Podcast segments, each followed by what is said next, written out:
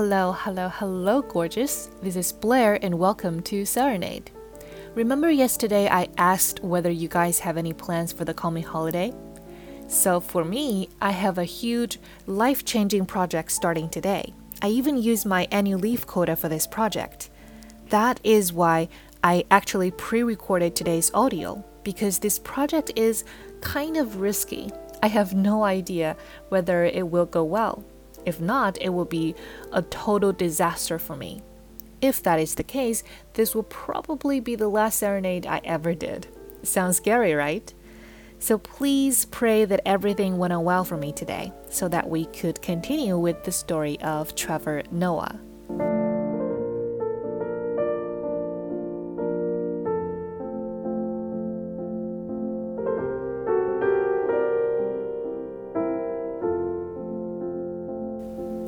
When I was seven years old, my mother had been dating her new boyfriend, Abel, for a year maybe. But at that point, I was too young to know who they were to each other. It was just, hey, that's mom's friend who's around a lot. I liked Abel. He was a really nice guy. As a black person back then, if you wanted to live in the suburbs, you'd have to find a white family renting out their servants' quarters or sometimes their garage which was what Abel had done.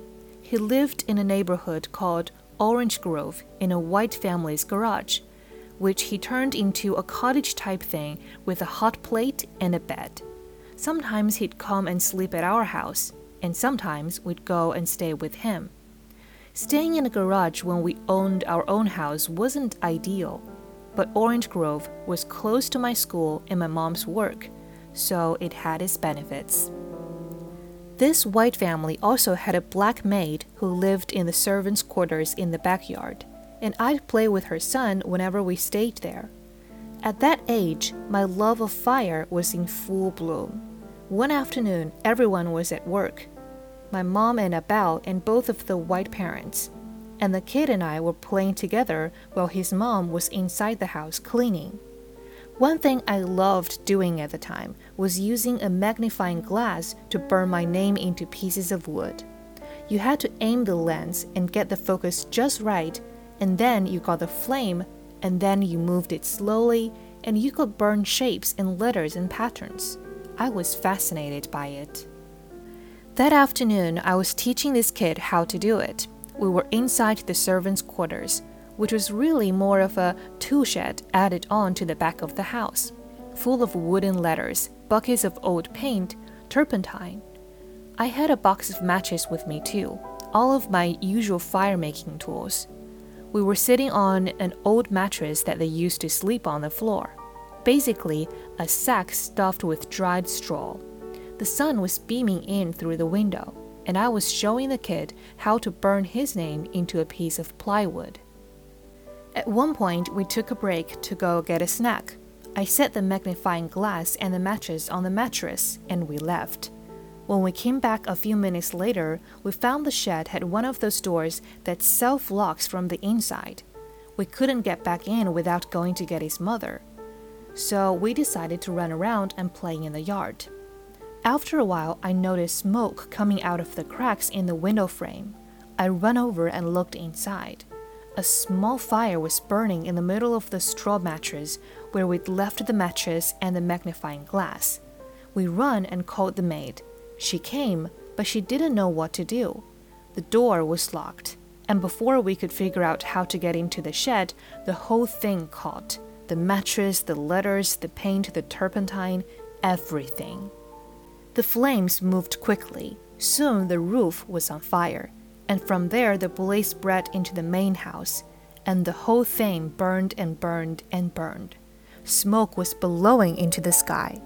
A neighbor had called the fire brigade, and the sirens were on their way. Me and this kid and the maid, we ran out to the road and watched as the firemen tried to put it out. But by the time they did, it was too late. There was nothing left but a charred brick and mortar shell. Roof gone, and gutted from the inside. The White family came home and stood on the street, staring at the ruins of their house. They asked the maid what happened, and she asked her son, and the kid totally snitched. Trevor had matches. he said. The family said nothing to me. I don't think they knew what to say. They were completely dumbfounded. They didn't call the police, didn't threaten to sue. What were they going to do? Arrest a seven year old for arson? And we were so poor, you couldn't actually sue us for anything. Plus, they had insurance. So that was the end of it. They kicked Abel out of the garage, which I thought was hilarious because the garage, which was freestanding, was the only piece of the property left unscathed. I saw no reason for Abel to have to leave, but they made him. We packed up his stuff, put it into our car, and drove home to Eden Park. Abel basically lived with us from then on. He and my mom got into a huge fight. Your son has burned down my life. But there was no punishment for me that day. My mom was too much in shock. There's naughty, and then there is burning down a white person's house. She didn't know what to do. I didn't feel bad about it at all. I still don't. The lawyer in me maintains that I'm completely innocent. There were matches, and there was a magnifying glass, and there was a mattress, and then clearly a series of unfortunate events. Things catch fire sometimes. That's why there's a fire brigade but everyone in my family will tell you Trevor burned down a house. If people thought I was naughty before, after the fire, I was notorious. One of my uncles stopped calling me Trevor. He called me Terror instead. Don't leave that kid alone in your home, he'd say. He'll burn it to the ground. My cousin Mlungisi to this day cannot comprehend how I survived being as naughty as I was for as long as I did how I withstand the number of hittings that I got. Why did I keep misbehaving? How did I never learn my lesson? Both of my cousins were super good kids. Mlungisi got maybe one hitting in his life. After that, he said he never wanted to experience anything like it ever again. And from that day, he always followed the rules. But I was blessed with another trait I inherited from my mother her ability to forget the pain in life. I remember the thing that caused the trauma, but I don't hold on to the trauma. I never let the memory of something painful prevent me from trying something new. If you think too much about the ass kicking your mom gave you, or the ass kicking that life gave you, you'll stop pushing the boundaries and breaking the rules. It's better to take it, spend some time crying, then wake up the next day and move on. You'll have a few bruises, and they'll remind you of what happened, and that's okay. But after a while, the bruises fade. And they fade for a reason. Because now it's time to get up to some shit again.